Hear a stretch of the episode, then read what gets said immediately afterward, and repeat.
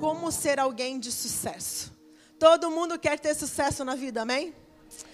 Defina para mim o que, é sucesso. Vira para a pessoa que está do seu lado aí em uma palavra. O que, é sucesso? Consegue definir sucesso em uma palavra? Vira para a pessoa que está do seu lado aí defina sucesso. Definiu? Perguntaram para o Bill Johnson, pastor hoje sênior na Bethel Church. Perguntaram para o Bill Johnson o que, que é sucesso. Como você definiria sucesso? Sabe a resposta dele? Ele falou que sucesso é medido pelo impacto que isso ou essa pessoa causa. O sucesso é medido pelo impacto que essa pessoa ou isso causa. E eu achei bem interessante essa definição. Porque na verdade ninguém nasceu para ser perdedor, todos querem ter sucesso na vida, sim? Ninguém nasceu. Em todas as áreas da nossa vida nós queremos ter sucesso, nós queremos prosperar. Nós nascemos com esse intuito, né? E nós vamos falar da vida de um personagem bíblico, que foi um homem que eu posso dizer que foi um homem de sucesso, né? E nós vamos aprender com ele qual o segredo da vida desse homem que levou ele então ao sucesso. O nome desse personagem é José. Também quem está na leitura bíblica já passou por essa história, então é muito bom pregar para uma igreja que lê a Bíblia, porque é fácil de entender as histórias, vai conectar bastante. Então esse é muito especial. Então, a Bíblia não fala muita coisa da vida de José antes dele ir para o Egito, né? Quem percebeu lá Fala-se poucas coisas a respeito de José, a não ser que ele era o preferido do pai. Ele tinha 17 anos, ele era o preferido do pai, ele ganhou uma túnica talar, a túnica talar era uma túnica com mangas compridas, que era destinada apenas aos primogênitos. Só que lembrando na história de José, ele não era o primogênito. Porque é, é, Jacó já tinha tido nove filhos com Lia antes de José.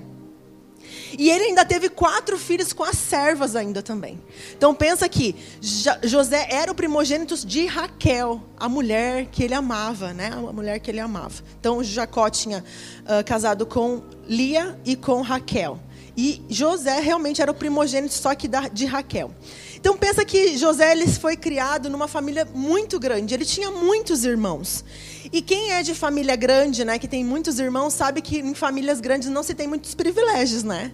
tudo é dividido, tudo é muito, né? Então é difícil você ter algum privilégio quando você está inserido numa família grande. Mas não era o caso de José. Ele era o preferido do papai. Ele era o protegidinho do papai. E por conta disso, ele se tornou dedo duro dos irmãos. Ele vinha e contava o que os irmãos estavam fazendo e trazia sempre um relatório. E Deus pega então José e dá dois sonhos para ele. Dois sonhos, né? E esses sonhos então era qual os irmãos e o pai se prostravam diante dele. Então vocês estão entendendo toda a história. E isso desencadeou um ódio mortal, né, nos irmãos. Movidos por esse ódio e por inveja, o que, que aconteceu? Os irmãos pegam José, lançam eles numa cisterna, vende eles como, como escravo para o Egito. Então abra sua Bíblia, a gente vai ler ali em Gênesis 39. Você pode manter a tua Bíblia aberta nesse capítulo, que é onde nós vamos ficar. Gênesis 39.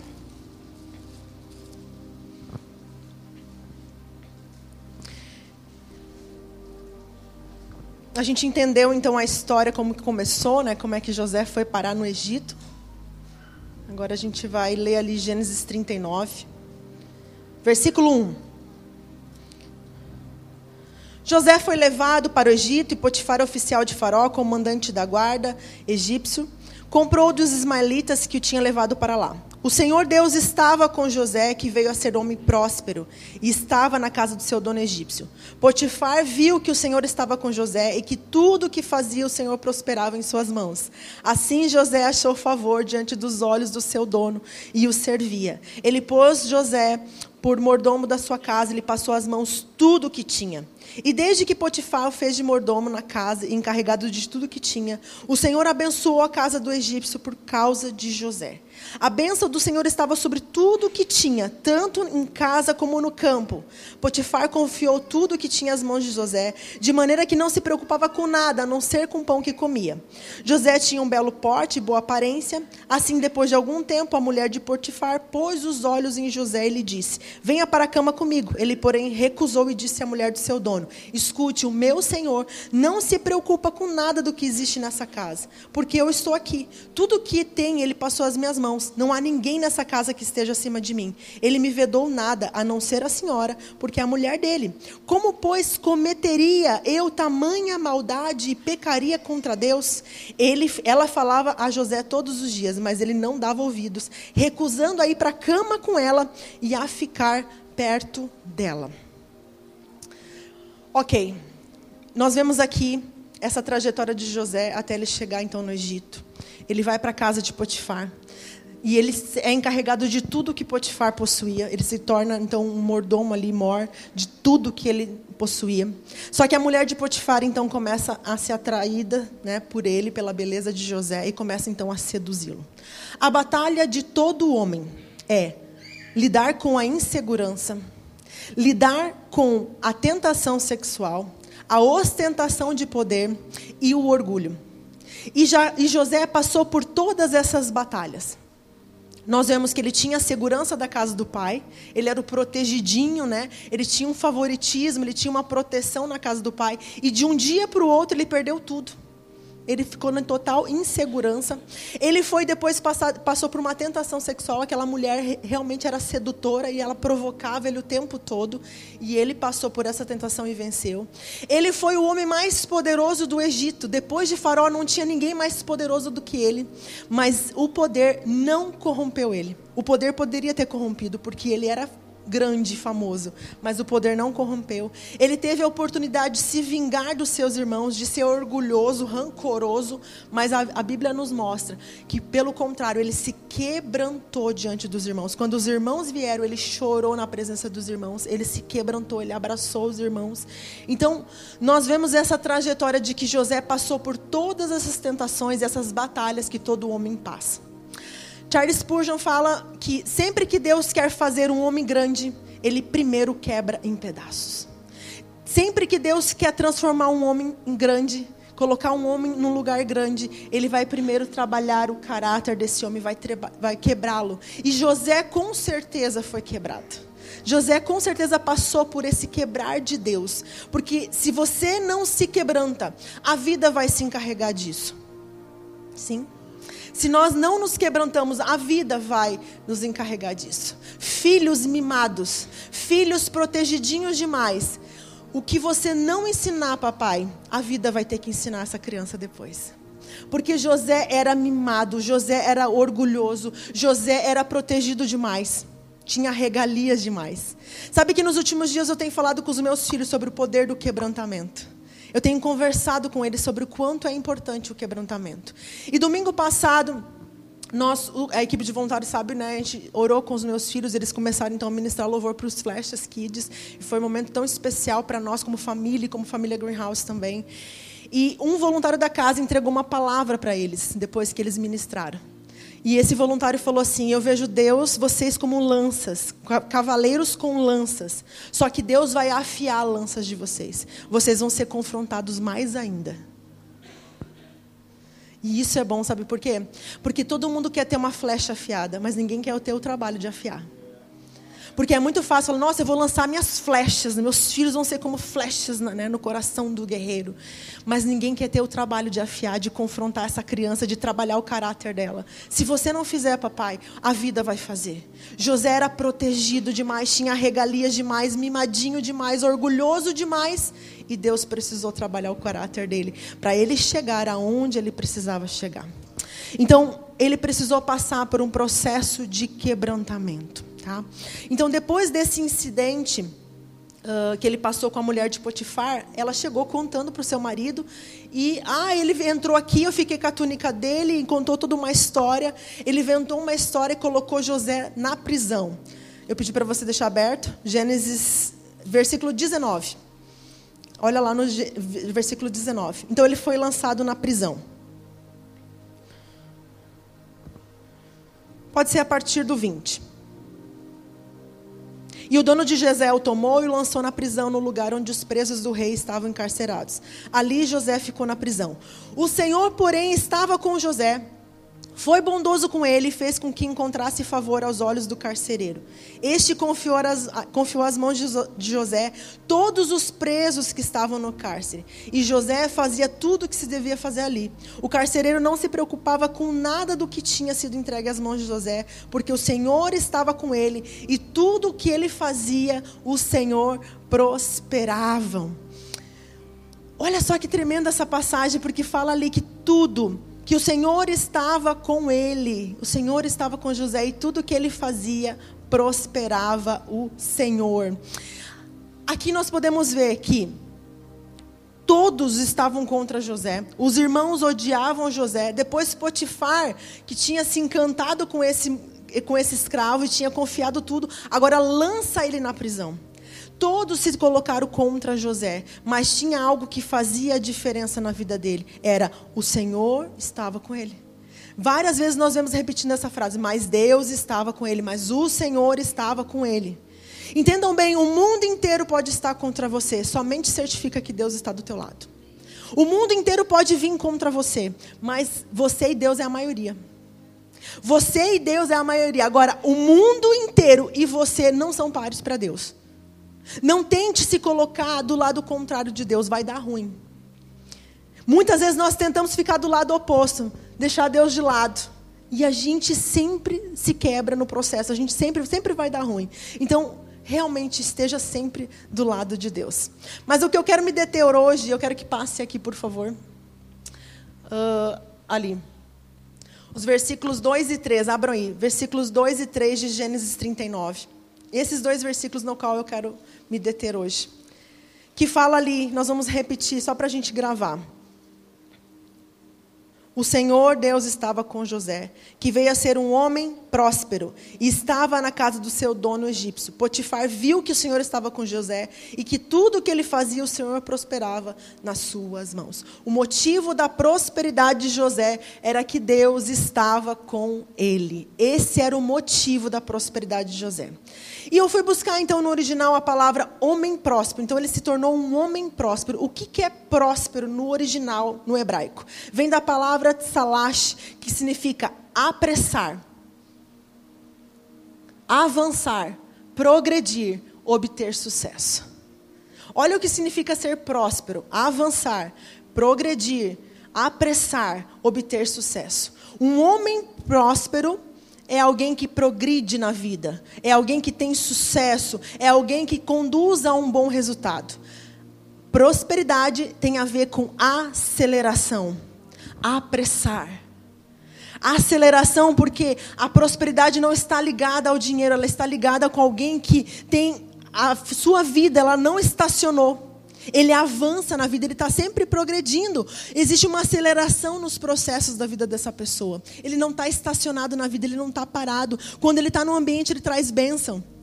Quando ele executa um trabalho, ele leva a um bom resultado. Isso é ser uma pessoa próspera. É o que acontecia na vida de José. Ele era colocado num ambiente, aquele ambiente prosperava. Então são pessoas que elas acrescentam.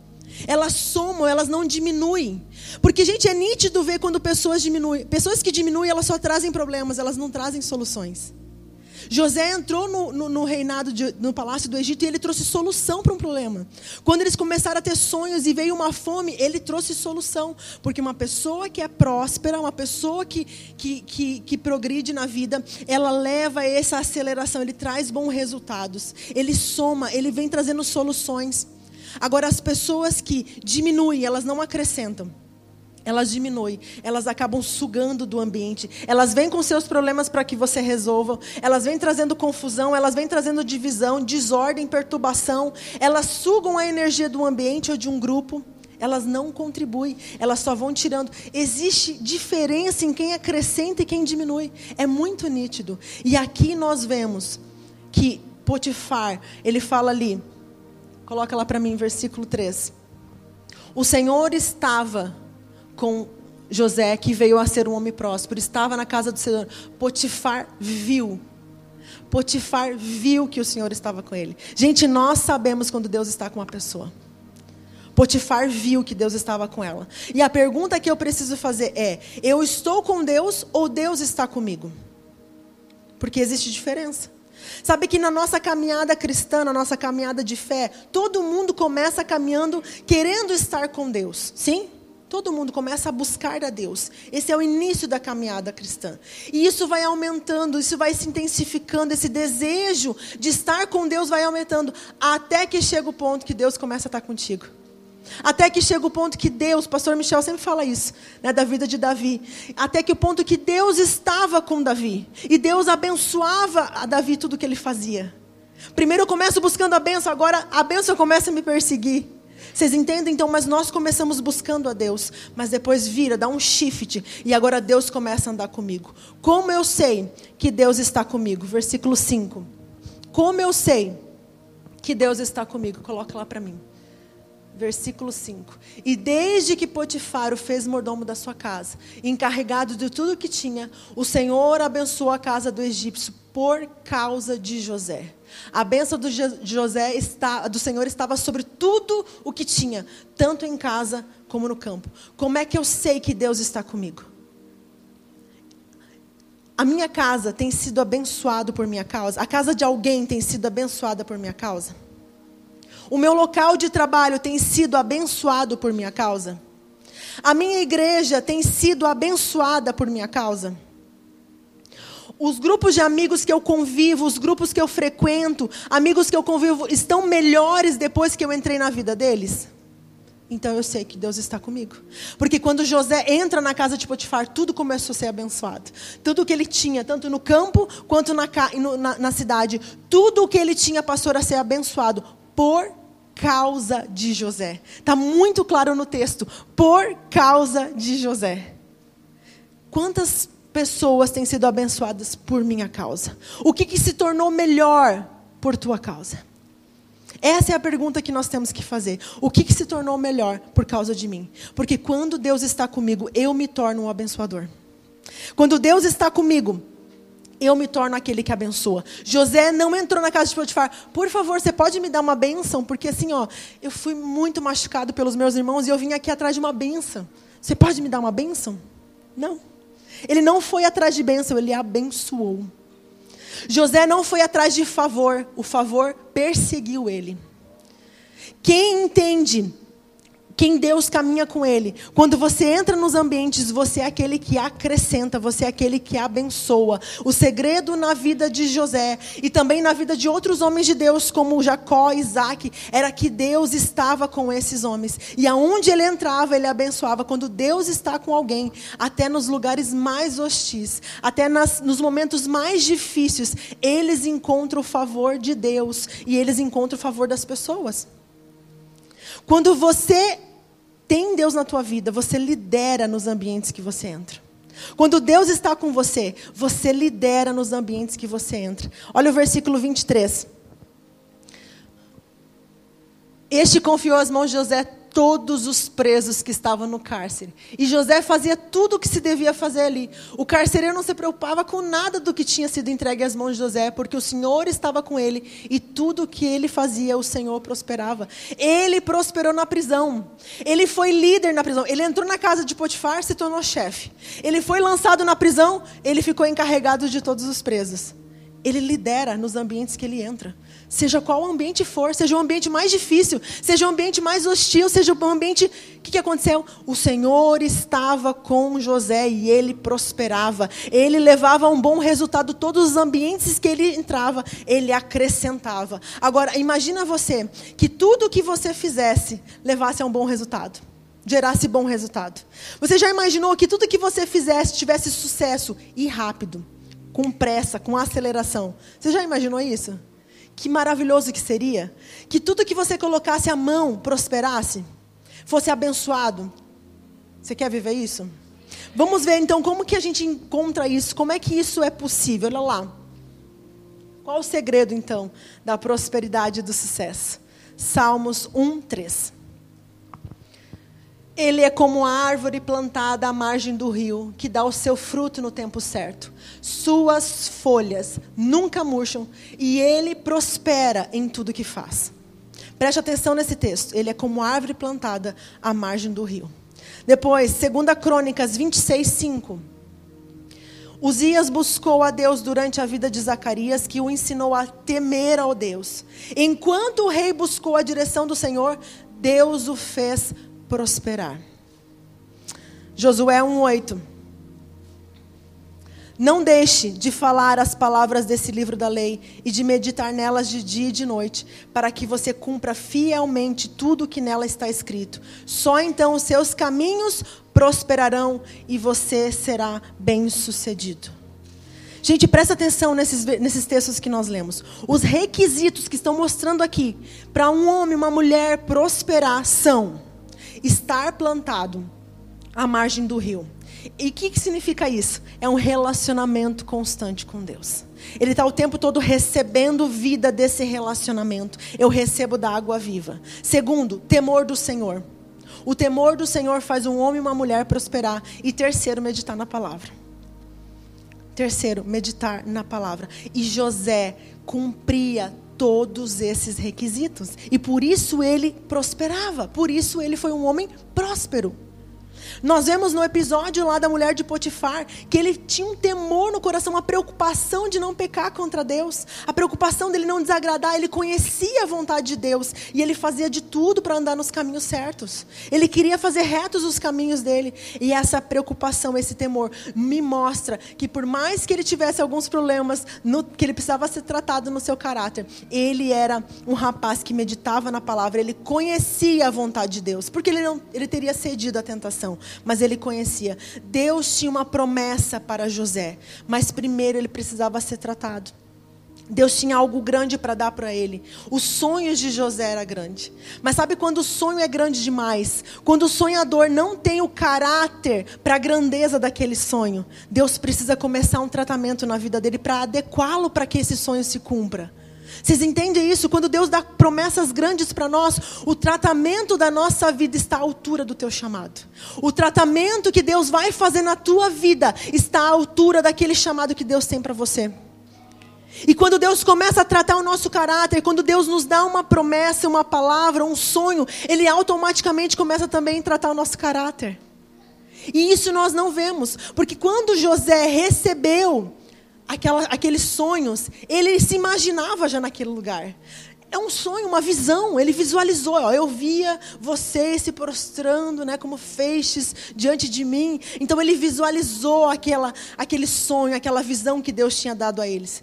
José jamais se imaginou sendo jogado na cisterna para os seus irmãos. José jamais se imaginou sendo caluniado levantado falso testemunho a respeito dele. José não se imaginou sendo lançado na prisão, mas isso fez parte do trajeto.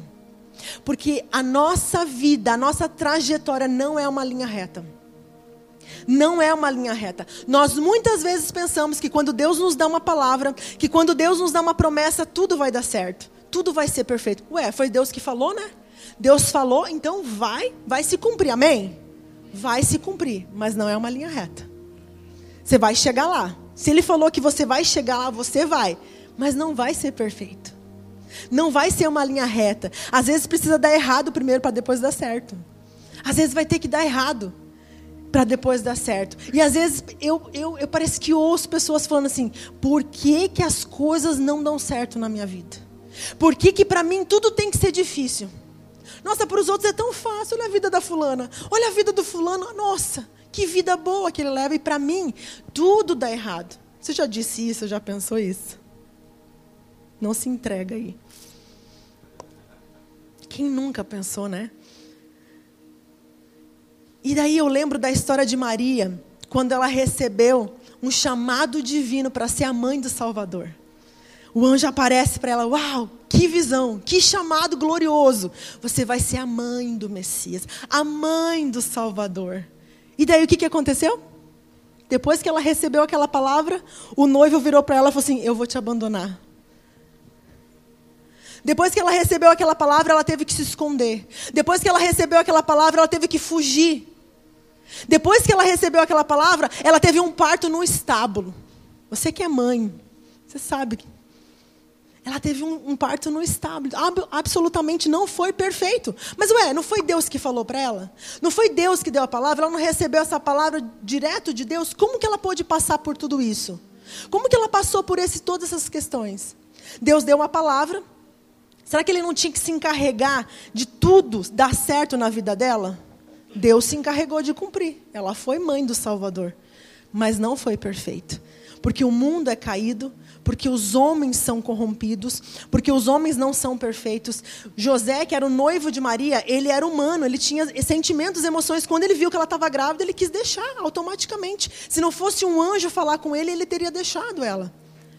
Eles estavam vivendo debaixo de um governo ímpio, que tentou matar esse, esse bebê. Então ela teve que fugir.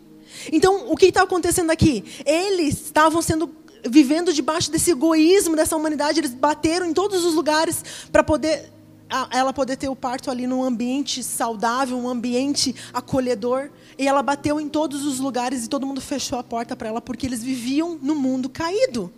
Então nada ao seu redor vai ser perfeito. A palavra de Deus ela é perfeita na tua vida. O que Deus falar para ti vai se cumprir, mas não esqueça que você vive no mundo caído. Não esqueça que você vive em meio a homens que são corrompidos. Então não vai ser perfeito, não vai ser uma linha reta. E às vezes Deus vai usar essas dificuldades, esses ambientes difíceis para forjar o teu caráter. Olha o povo saindo do Egito. A gente leu né, o êxodo, a saída do povo da escravidão. Não foi uma linha reta, eles deram voltas e voltas no deserto. Eles ficaram 40 anos dando voltas e voltas. Então, esses percalços no caminho vão ser usados para forjar o teu caráter, porque é nesses lugares de dificuldade que Deus vai nos tratar. Ele vai desenvolver o propósito dele na nossa vida. Porque, gente, 99% das vezes você não tem maturidade para lidar com o teu destino. 99% das vezes você não está pronto para o teu chamado. A gente acha que tá, porque se Deus falou, vai acontecer. Mas 99% das vezes você não está pronto. José não estava pronto. Ele recebeu dois sonhos muito grandes, mas ele não estava pronto. E Deus então começa, inicia ali um, tra um, trabalhar no caráter de José. Então ele recebeu um sonho que era grandioso, mas ele era imaturo, ele era orgulhoso, ele era mimado demais. Então Deus leva ele para uma jornada de escravidão. E ele se torna escravo. Ele aprende toda a cultura egípcia. Por quê? Porque a nossa preparação não é só espiritual. Ele precisava conhecer a cultura do qual ele se tornaria líder. Ele precisava entender como é que os egípcios pensavam. Ele precisava conhecer essa cultura do qual ele se tornaria governador. Como é que eu vou governar num ambiente que eu, que eu desconheço? Como é que eu vou ser líder sobre um ambiente que eu não domino? Então Deus preparou José, tudo aquilo que ele estava fazendo, estava levando José para esse lugar. Se Deus quer te levar para o palácio, não vai ser a prisão, não vai ser a cisterna que vai te impedir.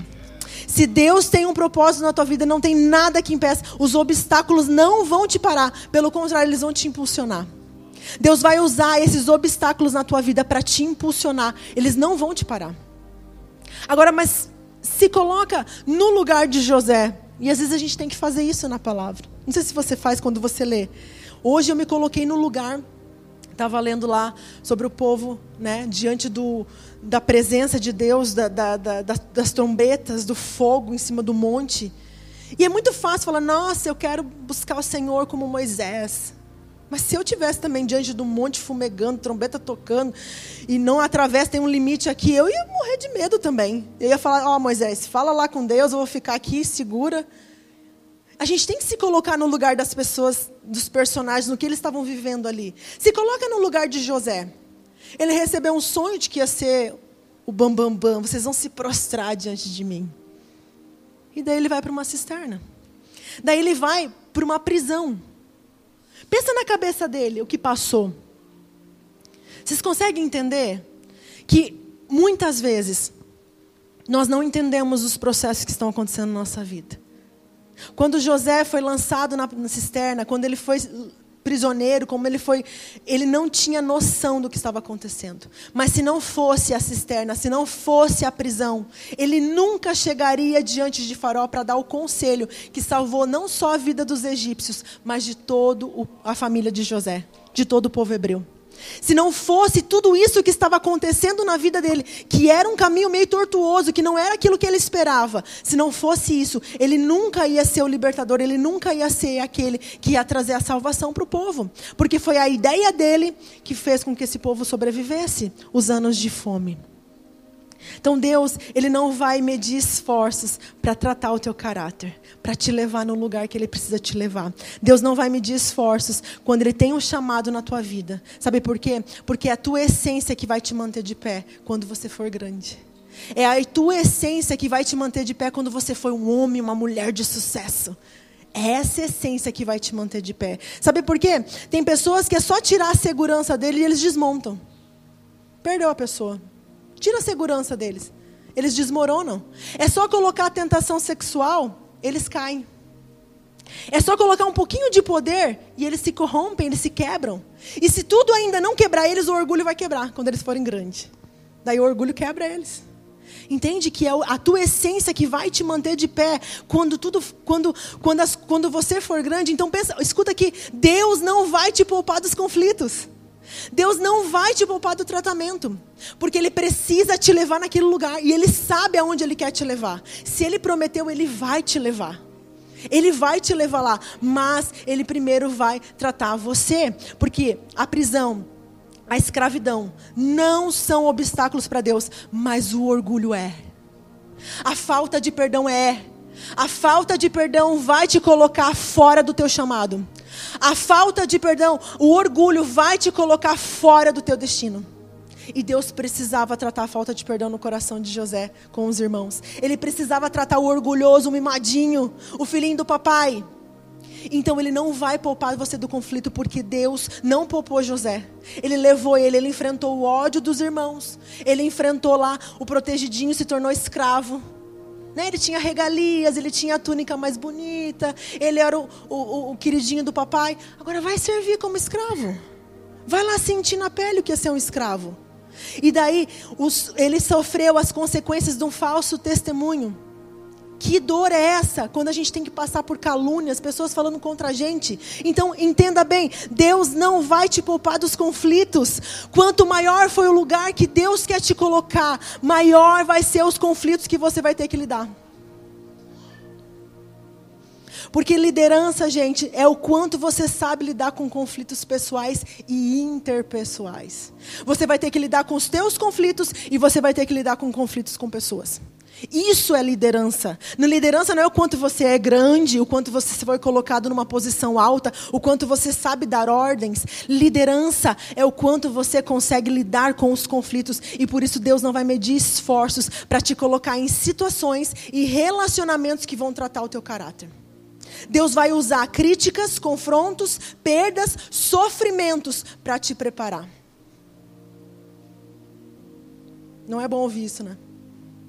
A gente quer a promessa. A gente quer o sonho realizado.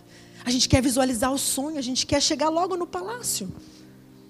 Se tem uma coisa que impede a aceleração, prosperidade, né? Ser próspero.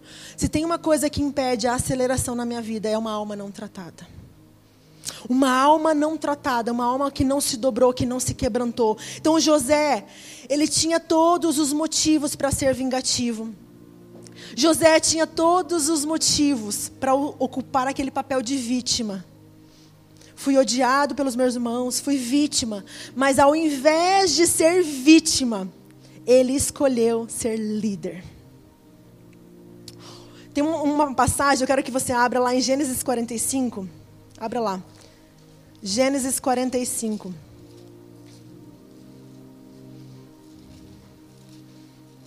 Ele não cantou, minha vitória vai ter sabor de mel, minha vingança vai ter sabor de mel. Ele não cantou, vamos ver o que, que ele fez.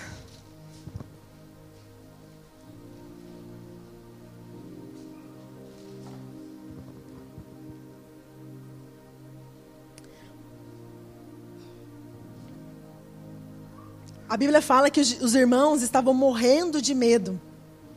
Eles estavam morrendo de medo porque agora José se revela para eles e eles falam: Nossa, agora vai. O cara tem poder, o cara tem domínio sobre tudo porque José conseguiu comprar todas as terras, todos os cereais e todas as pessoas eram de propriedade de Faraó.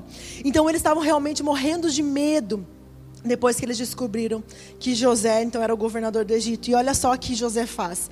Gênesis 45 do 5 ao 8. Agora, pois, não fiquem tristes nem irritados contra vocês mesmos por terem me vendido para cá, porque foi para a preservação da vida que Deus me enviou adiante de vocês. Porque já houve dois anos de fome na terra e ainda restam cinco anos em que não haverá lavoura nem colheita. Deus me enviou adiante de vocês para que fosse conservado vocês um remanescente na terra e para que a vida de vocês fosse salva por meio de um grande livramento. Assim não foram vocês que me enviaram para cá, e sim Deus Deus que fez de mim como que um pai de Faraó e senhor de toda a sua casa e como governador em toda a terra do Egito. Ele falou assim: Eu não estou irritado com vocês. Por favor, não fique triste com vocês. Não se culpem. Não se culpem. Não foi vocês que fizeram isso, foi Deus. Será que nós temos esse nível de tratamento de alma, de cura, de alma sarada, de falar, não, não é você que está me caluniando. Não fica tranquilo, não fica triste com você porque você me caluniou. Não, não, fica triste. Deus está me preparando. Deus está trabalhando meu caráter porque eu tenho um chamado grande. Gente, que alma tratada, que alma curada. Porque prosperidade é ter uma alma próspera. Não é sobre ser governador, sobre ser colocado sobre alto lugar, mas José conseguiu entender o propósito em meador. Ele conseguiu entender o motivo por qual ele passou por tudo que ele passou. Você consegue entender o motivo pelo qual você passou, pelo que passou? Será que você consegue entender? E eu sei, gente, que tem coisas que não estão claras, né? Tem coisas que a gente não está entendendo. Você se pergunta, Deus, por que, que eu estou passando por isso? Ou por que, que eu tive que passar pelo que eu passei? Ou por que, que eu tive que passar por aquilo? Por que, que eu tive que enfrentar isso? Eu sei que você já se perguntou. Por que, que eu tive que passar? E tem coisas que não vão ficar claras no trajeto. Mas quando nós chegarmos no nosso destino, uau! Agora eu entendo. Agora eu entendo por que, que eu passei por tudo. José falou assim: Eu agora entendo por que, que eu vim para cá. Por que, que vocês me venderam como escravos. Agora eu entendo. Mas só vai ficar claro quando você chegar no teu destino. Quando você está no trajeto e é dolorido, você não vai talvez compreender. Mas quando você chegar no teu destino, você vai compreender. Mas você precisa confiar que Deus está te conduzindo em meia dor. Você precisa confiar que Deus está te conduzindo mesmo em meio ao caos. Você precisa confiar em Deus. E mais, você vai precisar Deus tratar os desvios do teu caráter. Você vai precisar deixar Deus tratar. Sabe que os desvios do nosso caráter, os desvios do nosso coração, eles são tão pequenos hoje. Hoje à tarde, eu identifiquei um desvio no meu coração tão pequeno. Tão assim, ah, mas é pequenininho demais, não vale a pena confessar ou chorar por isso. Né? É uma coisa tão pequenininha. E aquele desvio pequenininho hoje, daqui cinco anos, ele vai estar, tá, eu vou estar tá totalmente desviada de Deus e desviada do propósito de Deus para minha vida. Aquilo que eu permito hoje de um desvio tão pequeno, ah, mas não tinha nada grave na vida de José, ele só era mimado. Ah, o que, que tem mimar os filhos, né? Não tem problema. Vai ver quando se tornar um adulto. Vai ver quando ele precisar ser um pai de família, um homem fiel e íntegro na sua casa. Vocês estão entendendo que os pequenos desvios do nosso caráter hoje se tornem grandes problemas amanhã? Então, você vai precisar deixar Deus tratar os pequenos desvios do teu coração. E reconhecê-los diante de Deus. Deus é, é, é, pequenininho, mas eu quero arrancar esse pela raiz logo, antes que esse negócio cresça. Então você vai precisar deixar Deus alinhar a tua educação que foi torta na sua casa. Porque às vezes a gente tem uma educação que foi disfuncional. E a gente vai precisar Deus tratar a nossa, nossa educação. Você vai precisar deixar Deus tratar a tua dificuldade de perdão. Se você quer entrar na tua promessa, se você quer entrar no teu chamado, você vai precisar deixar Deus tratar a tua falta de perdão. E você vai precisar deixar Deus quebrar o teu orgulho. Você vai precisar falar: Deus me quebra, porque senão eu sei que a vida vai me quebrar. Então eu prefiro vir antes. Deus me quebra. Deus me quebranta. Eu faço isso. Eu estou ensinando os meus filhos. Pede quebrantamento, meu filho, senão a vida vai quebrar vocês. Começa a pedir quebrantamento. Vai para o teu lugar secreto e fica lá até Deus te quebrar. Porque a vida vai nos quebrar. A vida vai nos ensinar.